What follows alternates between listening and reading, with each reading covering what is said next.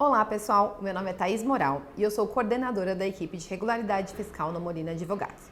Hoje eu vou falar a respeito dos impostos que os influenciadores digitais devem recolher. Não é novidade que a era digital trouxe inúmeras mudanças no mundo.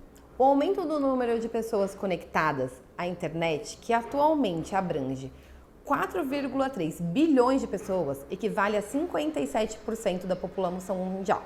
Ou seja, com o aumento de pessoas conectadas, a internet também houve um aumento dos usuários ativos em redes sociais, que hoje contabilizam 3,2 bilhões de pessoas. Dentre as inúmeras mudanças, destacamos o modo com que as propagandas são vinculadas e consumidas, bem como as novas profissões que surgiram nesse tempo, como a dos influenciadores digitais, com que eu vou falar um pouco com vocês hoje. As redes sociais permitiram a aproximação entre as pessoas, que usam desses meios para compartilhar seus hábitos, darem dicas de serviços, produtos, surgindo assim um novo modelo de negócio no que tange a vinculação de propagandas, bem como no aparecimento da figura do digital influencer. Essa nova forma de propaganda pode ser muito benéfica para as empresas, uma vez que atinge um público bem específico e muitas vezes podem ser feitas até através de permuta do produto ou serviço, apenas pela divulgação desses na rede social do digital influencer. Ou então ainda serem totalmente remuneradas pela publicidade. Veremos agora como essa remuneração recebida pelos digitais pode ser tributada. Essa é uma das dúvidas mais comuns para quem está iniciando na área.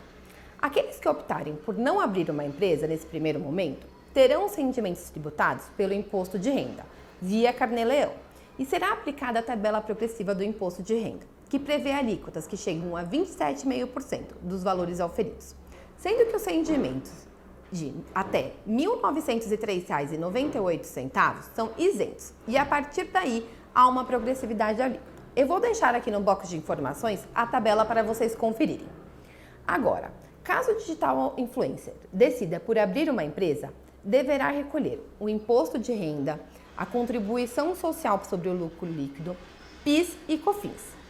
Apesar do aumento da quantidade de tributos a serem recolhidos, isso não significa o aumento da carga tributária. Por exemplo, caso opte pelo regime do lucro presumido, a alíquota efetiva do imposto de renda e da contribuição social pode chegar a 10,88, que somado com as contribuições de PIS e COFINS, que dão 3,65%, resultaria em um ônus tributário inferior a 15%.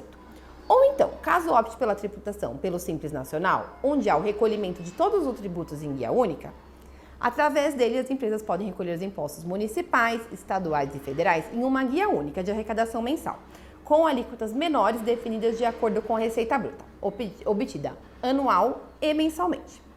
Além da tributação federal que tratamos acima, importante se destacar que a atividade do digital influencer também se enquadra na Lei Complementar 116 de 2003, como itens relativos à publicidade, que estariam sujeitos ao Imposto sobre Serviços, o ISS, que é de competência dos municípios.